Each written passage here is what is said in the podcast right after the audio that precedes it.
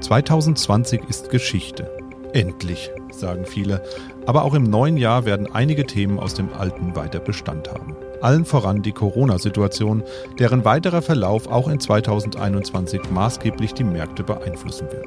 Dabei spielt nicht nur der Erfolg der angelaufenen Impfkampagne eine Rolle, sondern auch das weitere Infektionsgeschehen und damit eventuell notwendige Einschnitte in Privat- und Wirtschaftsleben. Und bei aller Skepsis, die viele private Haushalte ob dieser Entwicklung haben, hausieren die Börsen. Der DAX erreichte gar zwischenzeitlich einen neuen Höchststand. Der Euro notiert stark wie lange nicht und alternative Währungen wie Bitcoin markieren vermehrt Höchststände.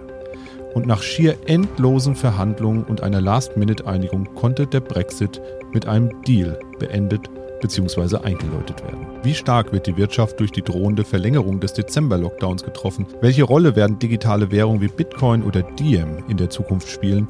Und last but not least müssen wir auch nochmal nach dem aktuellen Stand des Brexit schauen. Das alles in dieser Folge Mikro trifft Makro. Mikro trifft Makro. Das Finanzmarktgespräch der DK Bank. Herzlich willkommen zur ersten Folge im neuen Jahr 2021 von Mikro trifft Makro. Heute ist Donnerstag, der 7.1.2021 und bei mir sitzt bzw. steht an unserem neuen Stehtisch unser Chefvolkswirt der DK Bank, Dr. Ulrich Kater. Hallo, Herr Kater. Hallo. Ja, und sind Sie gut reingekommen, Herr Kater? Und keine Angst, ich mache keine Katerwitze, denn die kennen Sie wahrscheinlich alle schon. Das ist kein Problem, die kenne ich alle schon, das ist schon richtig. Aber der Name ist eben einprägsam und ähm, immerhin ermöglicht er ähm, uns äh, in jedem Jahr das am Aschermittwoch das einzig authentische Kapitalmarkt Katerfrühstück zu machen. Ja, das, das ist doch dieses sehr Jahr schön. wieder machen. Sehr schön, sehr schön. Ja, zunächst wünschen wir allen Hörerinnen und Hörern erstmal ein frohes neues Jahr 2021 und ich bin wirklich gespannt, wohin uns die Reise dieses Jahr führen wird. Und zwar nicht nur an den Kapitalmärkten, sondern auch in Bezug auf unseren Podcast. Ähm, denn wir haben da so ein paar Ideen im Köcher und eine der Ideen ist, dass wir so eine Sonderfolge, wie wir am 29.12. ausgestrahlt haben, vielleicht ein bisschen öfter machen. Da war ja unser Chefstratege, Herr Beusen, dabei von der DK Investment.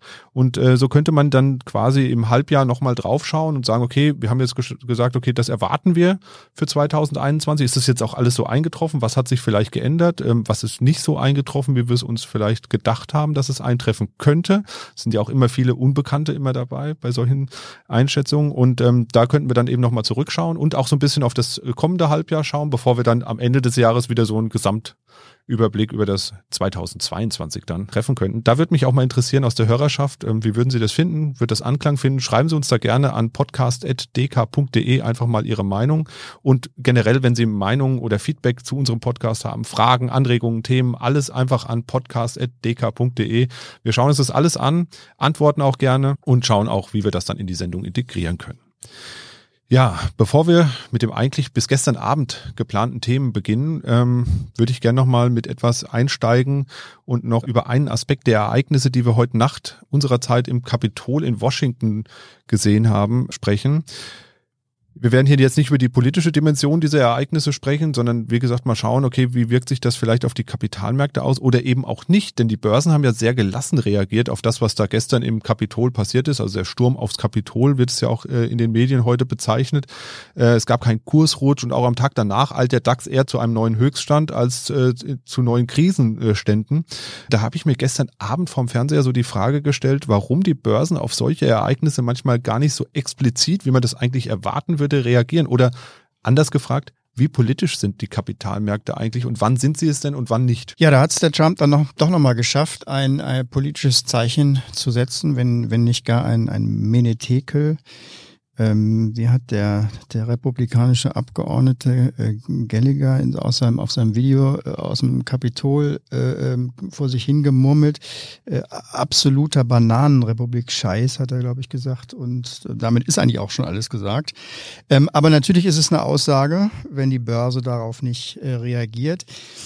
Das ist äh, sozusagen so ein bisschen der umgekehrte Medieneffekt. Ja, bei, den, bei den Medien gibt es eine Tendenz durch die Berichterstattung so über einzelne Ereignisse, die Bedeutung von einem Ereignis eher zu, zu überhöhen. Also wie gestern beispielsweise aus den, aus den Bildern und aus der Dramatik da am Kapitol. Da kann man ja auch eine Geschichte stricken, als ob äh, die USA kurz vom, vom nächsten Bürgerkrieg wären. An den Märkten äh, ist man da eher äh, nüchtern und ähm, natürlich blickt man auch auf die Wirtschaft. Man versucht das Ganze eben in größeren Zusammenhang zu stellen und, und gesamtheitlich zu, zu betrachten. Und da ist eben die Einstellung, ja, das Land ist gespalten, ja, es gibt auch äh, extreme Gruppen, auch die gewaltbereit sind. Aber eben nein, die Gruppen sind eben nicht stark genug, um die politische Stabilität in den USA zeitnah, und die Märkte schauen natürlich immer aufs nächste Jahr und übernächste Jahr am meisten, äh, diese politische ähm, Stabilität zu, zu untergraben. Ich habe äh, jetzt heute Morgen gelesen, dass etwa 50 Prozent nach einer Blitzumfrage der republikanischen Wähler den Sturm auf das Kapitol ähm, gutheißen, was natürlich eine Hammerzahl ist.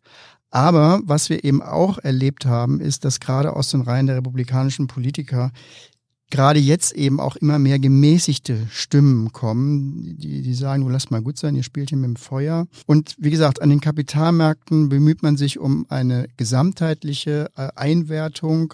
Was soll nicht heißen, dass die Märkte nicht auch schwenken können, dass die Märkte nicht auch die politischen ähm, Risiken mal höher gewichten können. Aber Stand heute ist es eben so, dass das nicht unmittelbar das Thema ist.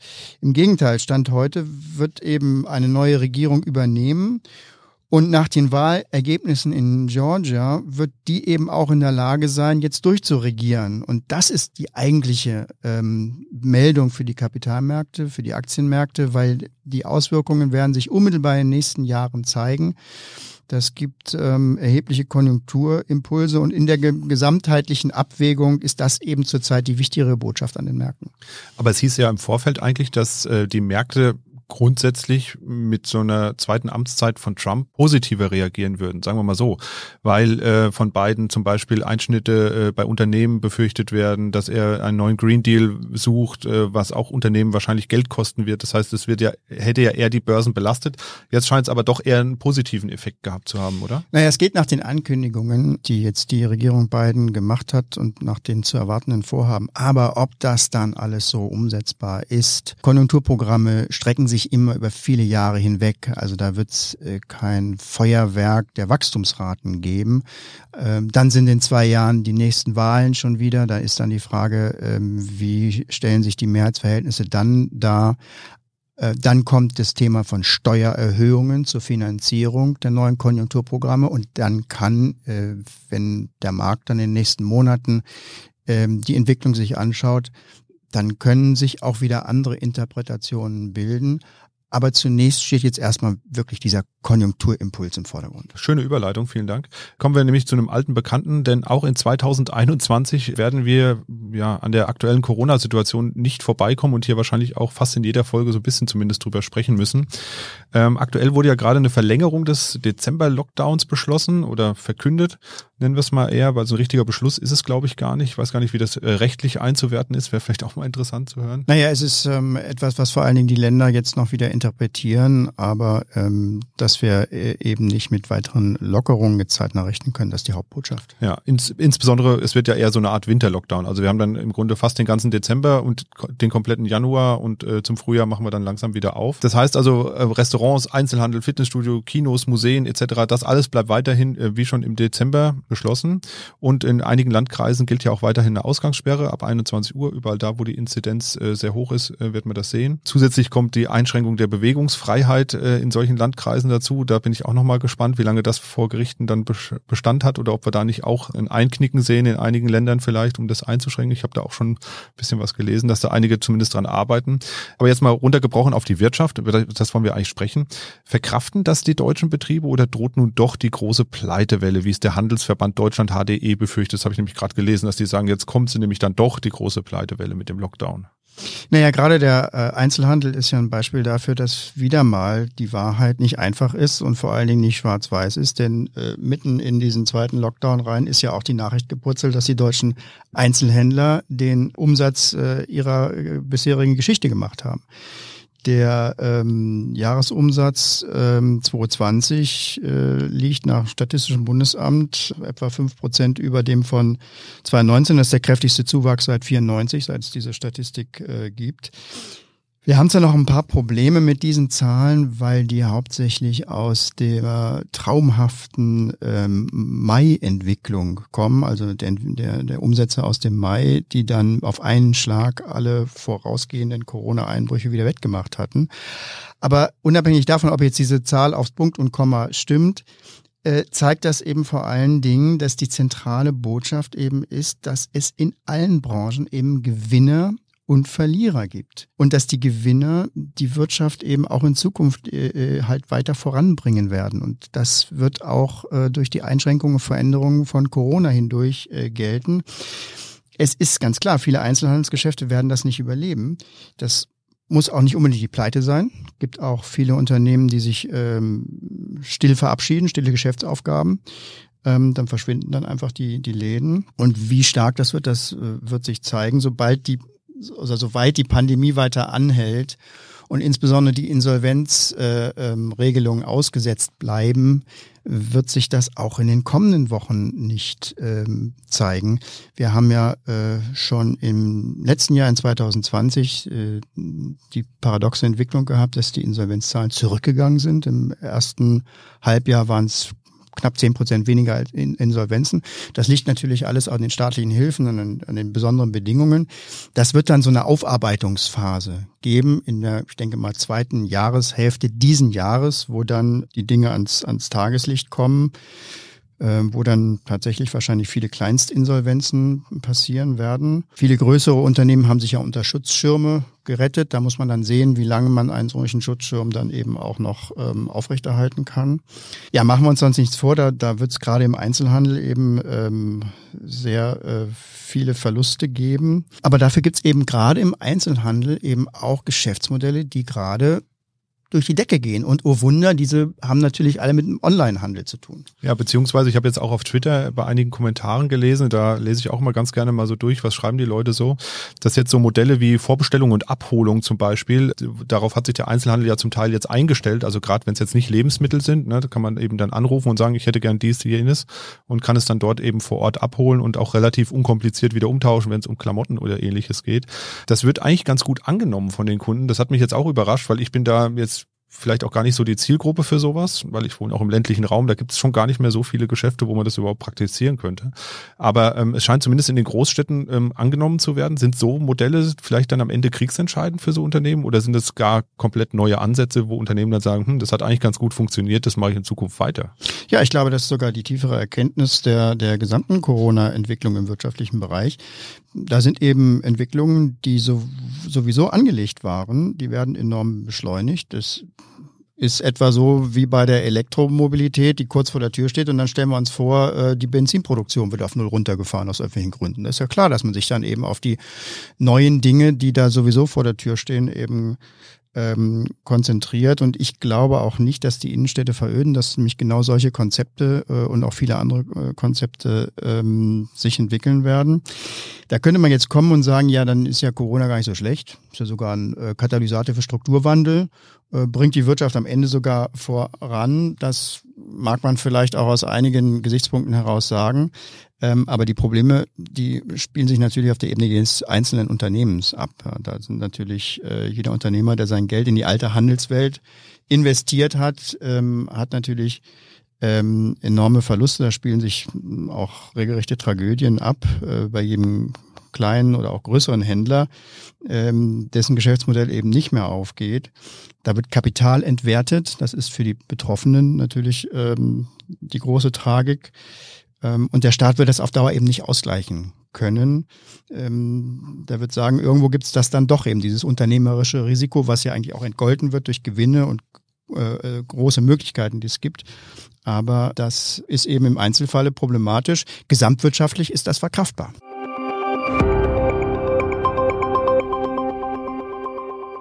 Hier noch ein Hinweis in eigener Sache. Am 26. Januar findet unser Deka-Webcast statt mit Experten zu den Themen Geldanlage und Nachhaltigkeit. Schalten Sie also ein und registrieren Sie sich vorab auf deka.de, um Fragen an unsere Experten zu stellen und für Zugriff auf einen exklusiven Podcast. Wir freuen uns auf Ihre Teilnahme. Keine Katerstimmung gab es ja auch an den Aktienmärkten. Da war jetzt doch noch ein kleiner Katerwitz versteckt. Ähm, da scheint es ja derzeit überhaupt gar keine Grenzen zu geben. E egal, ob wir hier über Lockdown, Verlängerungen, Schulschließung, Kita-Schließung äh, gesprochen wird und äh, überhaupt weiterhin sehr, sehr schwierige Verhältnisse in Bezug auf diese Corona-Situation. Wir befinden uns ja auf einem extrem hohen Niveau, was Neuinfektionen angeht, was die Auslastung der Intensivbetten angeht. Das sind ja alles viel höher als alles, was wir bisher gesehen haben. Und dennoch sind die Märkte auf Rekordniveaus. Also wenn wir den DAX nehmen, zum Beispiel heute Morgen gerade äh, wieder einen neuen Rekordwert erreicht. Auch wenn es vielleicht hier wenig Alternativen gibt, da haben wir auch in unserem Sonderpodcast schon drüber gesprochen mit Herrn Beusen am, am 29.12., da Geld anzulegen. Irgendeine Hoffnung abseits dessen, dass einfach nur neues Geld da ist, äh, muss es doch auch geben, warum die Märkte steigen und warum es weiterhin attraktiv ist, in Aktien zu investieren. Naja, zumindest mal ist für die Märkte wirklich nicht so wichtig, ob der Impfstoff jetzt ein paar Wochen früher oder später da ist. Das ist sicherlich eine politische Diskussion, aber äh, wirtschaftlich ändert es ist die Geschichte nicht, dass die Corona-Pandemie und damit auch die wirtschaftlichen Einschränkungen im Laufe des Jahres ganz langsam zurückgedrängt wird und die Wirtschaft wieder auftaut ähm, und dann sogar hohe Wachstumsraten drin sind. Schon im zweiten Quartal wird das Wachstum dann äh, sehr hoch sein und wird sich auch eine ganze Weile lang halten. Ähm, dazu kommt jetzt eben die neue Perspektive von zunächst mal für die nächsten Quartale kräftige Impulse aus Amerika wegen der ähm, neuen äh, Konstellation der, der US-Regierung, äh, der Möglichkeiten, die sich da durch die Mehrheit im Kongress äh, eben ergeben. Das sind die Dinge, die jetzt zurzeit die Märkte bestimmen.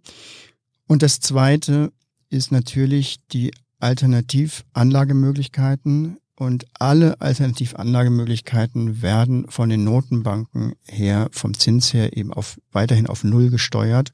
Und da ist erstmal kein Ende in Sicht, weil die Notenbanken einen sehr großen zeitlichen Sicherheitsabstand zwischen der Erholung der Wirtschaft und wieder restriktiveren geldpolitischen Maßnahmen äh, lassen werden.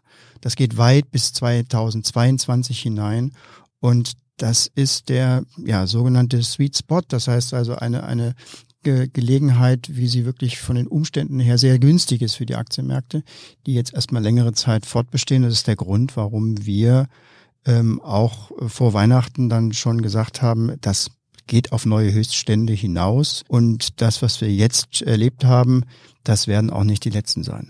Ähnlich sieht es ja auch bei den digitalen Währungen aus, also Bitcoin und Co. Da scheinen ja auch äh, alle Grenzen offen zu sein. Jedwede Skepsis wurde überwunden. Woher kommt denn das? Ist es wirklich, äh, ich habe gelesen, es wäre die Flucht aus dem Dollar oder ist es tatsächlich so, dass sich das jetzt so als langsam, aber sicher als alternative Währung tatsächlich durchsetzt in der Bevölkerung oder in breiteren Bevölkerungsschichten? Ja, es scheint so ein bisschen so, dass der äh, Bitcoin ähm, allmählich zu sowas wird wie der Tesla der Währungswelt. Ja, am Anfang verschwindet verschmäht und verlacht und dann doch äh, der Durchstart. Es war die erfolgreichste Anlageklasse. Knapp 300 Prozent ähm, Wertzuwachs bei, bei Bitcoins. Ähm, das ist schon äh, beeindruckend. Ich würde allerdings weiterhin sagen, Bitcoin ist eher die blaue Mauritius oder der Van Gogh der Währungswelt. Das heißt also, ähm, äh, allein durch die Knappheit und den Nimbus die Schönheit der Konstruktion lockt Bitcoin eben äh, Sammler an und eher deswegen und weniger wegen des Gebrauchswertes. Bitcoin ist keine Währung, es ist eher ein Sammlerstück. Ähm, ja, und äh, wie bei jedem guten Kunstwerk ist der Preis nach oben offen. Das kann also sehr, sehr äh, stark weitergehen. Ähm, denn die Gründe, warum man sich diesen ähm, alternativen Wertspeichern zuwendet, also Misstrauen gegenüber dem Geldsystem, keine anderen Anlagemöglichkeiten, die ähm, bleiben äh, noch lange bestehen. Ähm, insofern kann die Rallye weitergehen. Allerdings eben auch mit diesen extremen Schwankungen. Es ist eben ein, ein einzelner Wert, der extrem nach oben und nach unten getrieben werden kann. Aber als Währung, wie gesagt, äh, wird Bitcoin weiterhin nicht verwendet und da hilft es auch nicht, dass sie jetzt bei PayPal gelistet sind. Es ist einfach zu umständlich. Ja, nun habe ich gelesen, dass die EZB ja auch eine digitale Währung plant einzuführen. War ein sehr langer Artikel in der Frankfurter Rundschau, war es, glaube ich, wo ich es gelesen habe. Also einen digitalen Euro einführen möchte. Ähm, da hatten wir auch schon mal vor ein paar Folgen, glaube ich, ganz kurz drüber gesprochen. Nochmal äh, vielleicht ganz grundsätzlich diese Central Bank Digital Currency, wie man es äh, in der Wirtschaftspresse immer wieder liest oder etwas ungelenk abgekürzt mit CBDC. Wozu braucht man das denn überhaupt? Es gibt ja die Bitcoin und warum brauche ich dann noch einen digitalen Euro oder einen digitalen Dollar oder was auch immer für eine Währung? Denn ich könnte ja auch sagen, hm, der Bitcoin ist ja auch eine Chance, vielleicht so eine weltweite digitale Währung als Ersatz zu haben für den globalen Handel und Wechselkurse beispielsweise loszuwerden. Ja, beim Namen gibt's ja schon ähm, Abkürzungen. Das ist ja eine I-Euro oder der I-Dollar oder I-Yen. Das wird am Ende aber keine Rolle spielen, weil es wird dann ähm, einfach der Euro sein. Und wie man ihn bewegt, ob eben über Bargeld oder über ähm, die äh, digitalen Lösungen, das wird dann den Leuten gar kein so großer Unterschied mehr sein. Ähm, das Problem mit den anderen ähm, digitalen Währungen zurzeit ist, dass sie ja nicht zum Bezahlen verwendet werden. Bitcoin wird nicht zum Bezahlen verwendet.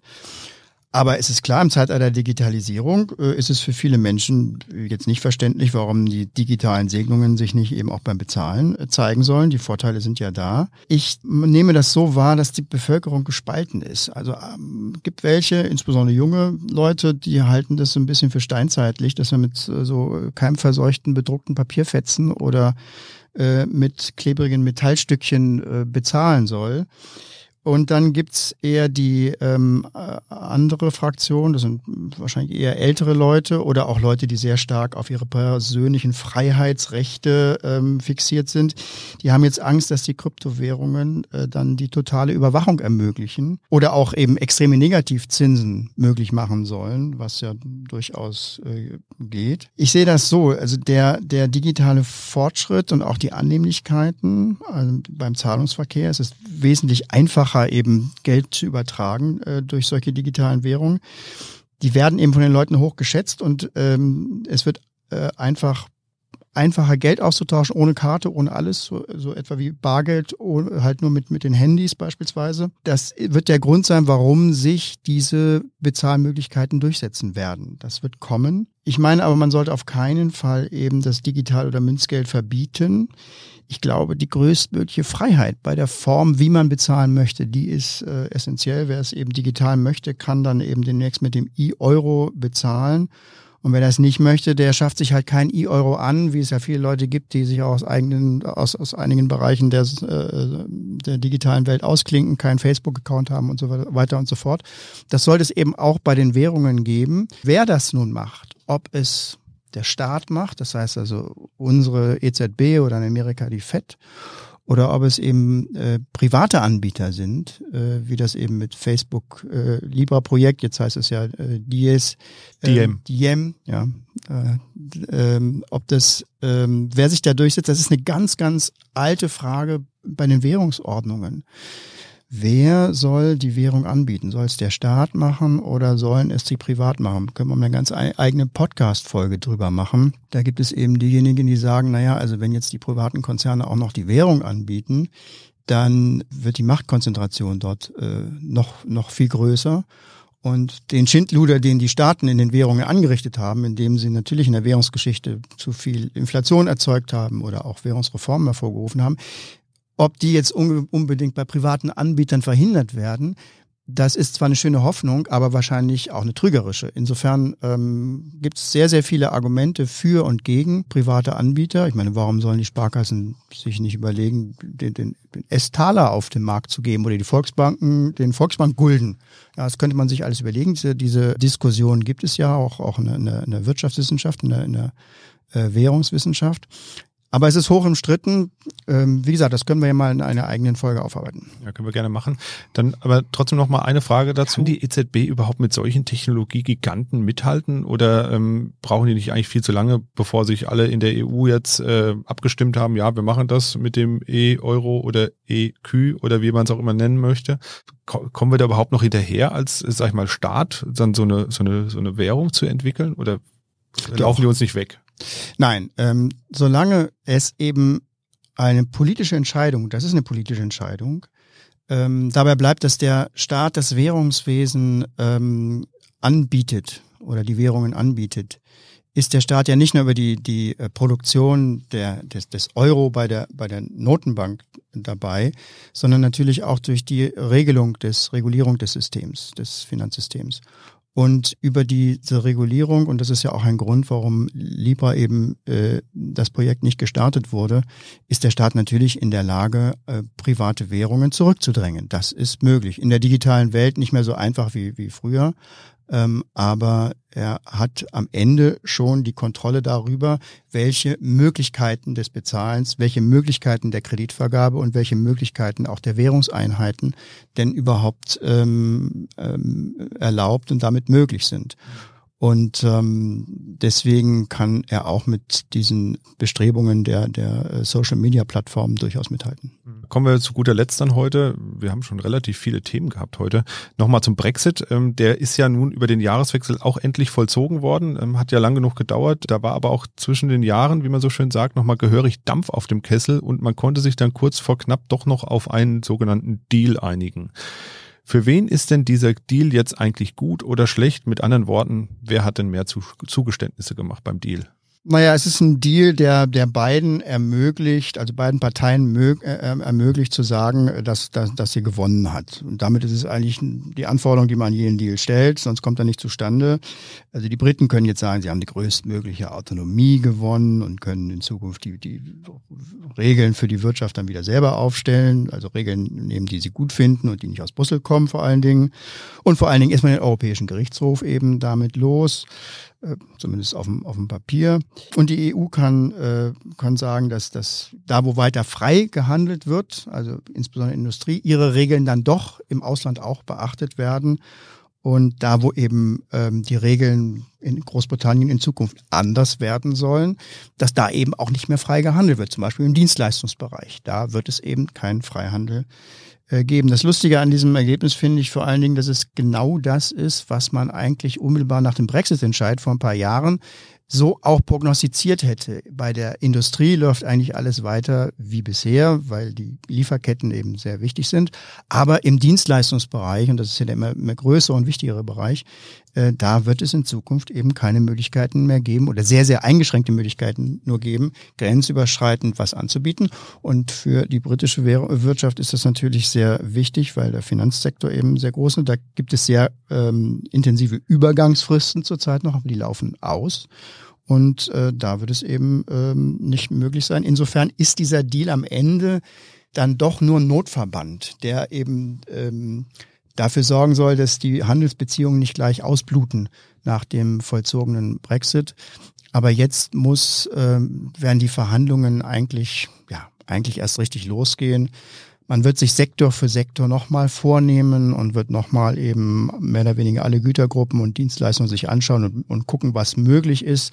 Und am Ende läuft es immer darauf hinaus, da wo frei gehandelt werden soll, wo es keine Zollkontrollen mehr gibt, wo die Personen einfach ohne große Probleme zwischen den einzelnen Gebieten wechseln dürfen, da müssen die Regeln angeglichen werden. Und da ist es immer so, dass der größere Partner meistens die Regeln setzt und das ist das Grundproblem eben beim Brexit ist die Autonomie, die die äh, Briten sich versprechen, die muss man jetzt sich in der Praxis mal anschauen. Wie groß ist sie wirklich? Geschweige denn, was eben die britische Regierung jetzt für eine Vision hat für äh, Großbritannien. Wo soll es denn besser werden? Wo sollen denn diese schrecklichen Regulierungen der EU jetzt durch de deutlich bessere ersetzt werden? Das sind alles Dinge, die werden sich erst in den nächsten Jahren zeigen und deswegen, wie gesagt, Notverband. Äh, die eigentliche Geschichte des Brexits, die geht jetzt gerade erst los. Ja, Sie hatten eben schon die Lieferketten angesprochen. Da konnte man ja auch noch mal sehen, gerade zu, äh, kurz vor Weihnachten äh, beziehungsweise zwischen den Jahren, ähm, als dann äh, kurzzeitige Grenzschließungen eben auch noch äh, passierten äh, bei Großbrit zwischen Großbritannien und Frankreich, äh, ging das sehr schnell. Da staute sich dann der Verkehr etwas. Die Briten haben nämlich noch mal ordentlich importiert vor dem Brexit. Ähm, alle Händler haben noch mal ordentlich eingekauft. Äh, gerade langlebige Güter wurden, glaube ich, auch äh, stark gelagert wahrscheinlich. Da habe ich mich so gefragt, wenn die jetzt so viel importieren wirkt sich das nicht dann negativ auf die Handelsbilanz aus? Das sind ja äh, nur in Anführungsstrichen so temporäre ähm, äh, Wie so Spitzen eigentlich ja, nur. Die sich über, über ein paar Monate oder Quartale hinziehen. Mm, die makroökonomischen Bilanzen werden dann über viele Jahre gebildet. Ich meine, das, das Pfund hat ja auch abgewertet, aber das hat auch noch nicht mal jetzt diese Einkaufs- äh, und Importaktivitäten zur äh, Ursache, sondern da wird ja auch geschaut auf die nächsten eher zehn Jahre. Wie wird es in Großbritannien weitergehen? Und dass das Pfund eben nicht mehr reagiert, nicht mehr positiv, nicht mehr im Sinne eines stärkeren Pfundes auf den Deal, das bedeutet eben, dass auch die Beobachter an den Märkten eben eine gehörige Portion Skepsis dabei haben. Wo soll es denn hingehen jetzt äh, in Großbritannien? Was sind die nächsten Schritte? Ähm, dass die Briten, was ihre Finanzbilanzen angeht, jetzt aufpassen müssen. Das gilt, gilt für die Haushaltspolitik, das heißt die Schuldenpolitik des Landes, also aber auch für die Außenhandelsbilanzen. Das ist jetzt eben nach der Selbstständigkeit äh, nochmal sehr viel stärker in den Vordergrund gerückt, denn es wird niemanden geben, der im Falle von Ungleichgewichten, wie beispielsweise innerhalb der Europäischen Union, eben ausgleicht. Das ist eben auch der Preis der wirtschaftlichen Unabhängigkeit, dass man jetzt auch mit seinen Ressourcen äh, hinkommen muss. Ja, es bleibt auf jeden Fall spannend auf der britischen Insel und es wird, glaube ich, auch nochmal ganz interessant zu beobachten, wie andere Teile Großbritanniens, wie zum Beispiel eben Schottland, weiterhin mit dem Brexit umgehen. Die wollten ja sogar unabhängig werden von Großbritannien, also wollten sich ja ausgliedern aus Eine dem sehr Verband. spannende Diskussion, denn so einfach ist es natürlich auch nicht, genauso wie die Briten die großen Probleme haben, sich aus der EU zu lösen, wird, wäre es für Schottland oder für andere Landesteile natürlich erheblich. Ähm, aber am Ende ist es eine kulturelle Entscheidung. Es ist nicht so sehr das Wirtschaftliche, sondern es ist eine Frage, möchte ich einfach meine eigenen Regeln haben oder nicht. Und die Briten haben entschlossen, dass sie eben nicht zum Kontinent gehören, ähm, aus vielerlei Gründen und aus vielerlei Traditionen heraus. Das ist das Ergebnis. Sollten die Schotten oder auch äh, die Iren zu ähnlichen Ergebnissen kommen, dann wird man so eine ähnliche Diskussion wie zwischen Briten, äh, den Briten und den äh, Kontinentaleuropäern dann auch auf der Insel selber erleben. Ja, die Schotten haben ja auch ähm, zum Jahreswechsel nochmal in den sozialen Medien so ein bisschen äh, für Furore gesorgt, weil sie so einen kleinen Werbespot geschaltet haben, der nochmal gesagt hat, naja, eigentlich wollten wir ja gar nicht so richtig raus und wir sind doch Teil von euch und kommt doch weiterhin zu uns. Also sie haben auch so ein bisschen Angst um ihren Tourismus, glaube ich, weil ja viele da auch mal so nach Schottland in die Highlands möchten und solche Sachen. Also da, glaube ich, besteht schon so ein bisschen Angst und da möchten die Schotten, glaube ich, auch so ein bisschen Teil der EU bleiben und gerne auch weiterhin den Kontakt halten. Ja, heute ähm, war so ein bisschen wie früher die Fernsehsendung Ein Kessel Buntes. Wir haben ganz viele verschiedene Themen heute betrachtet und das finde ich eigentlich auch immer ganz spannend und das mag ich auch gerade an unserem Format. Vieles davon kam auch aus der Hörerschaft, also gerade was die äh, Bitcoin-Geschichten ausging. Das war auch nochmal ein Wunsch aus der Hörerschaft, das Thema zu beleuchten und äh, zu betrachten und das hat ja tatsächlich auch seit äh, Ende Dezember nochmal wirklich an Dynamik gewonnen, jetzt die letzten Tage alleine. Ähm, von daher vielen Dank für diese äh, Themenvorschläge und beteiligen Sie sich auch gerne weiter bei uns, indem Sie Fragen, Themenvorschläge und natürlich auch Anregungen einreichen. Schicken Sie uns dazu einfach eine E-Mail an podcast.dk.de und wir werden dann versuchen, das Feedback zu berücksichtigen und auch in die Sendung einzubauen. Und wie immer noch der kurze Hinweis, dass man unseren Podcast auch abonnieren kann und zwar mit dem Smartphone. Dann verpassen Sie keine Folge und bekommen auch immer einen kurzen Hinweis, dass eine neue Folge vorliegt. Die Links für die App Stores finden Sie unten in den Show Notes oder auch auf unserer Podcast-Seite auf dk.de unter dem Menüpunkt Aktuelles. Wir hören uns dann in etwa 14 Tagen wieder, wenn auch aller Voraussicht nach der nächste US-Präsident vereidigt ist. Und so wie ich es eben gerade gelesen habe, hat zumindest äh, jetzt äh, erstmal alles äh, den Wahlsieg Bidens offiziell auch bestätigt. Also es sieht so aus, als würden dann am 20. Januar Biden als nächster US-Präsident bestätigt werden und vereidigt werden. Da werden wir uns dann sicherlich auch noch mal ein bisschen ausführlicher über die nächste Legislaturperiode unterhalten, also das, was wir vorhin schon mal angerissen haben, vielleicht noch mal ein bisschen vertiefen und auch schauen, was hat das denn dann für Auswirkungen auf den Markt. Ja, dann vielen Dank fürs Zuhören und bis bald und vor allem bleiben Sie gesund, machen Sie es gut, tschüss. Mikro trifft Makro ist ein Podcast der DK Bank. Weitere Informationen zur DK Bank finden Sie unter www.dk.de-dk-gruppe.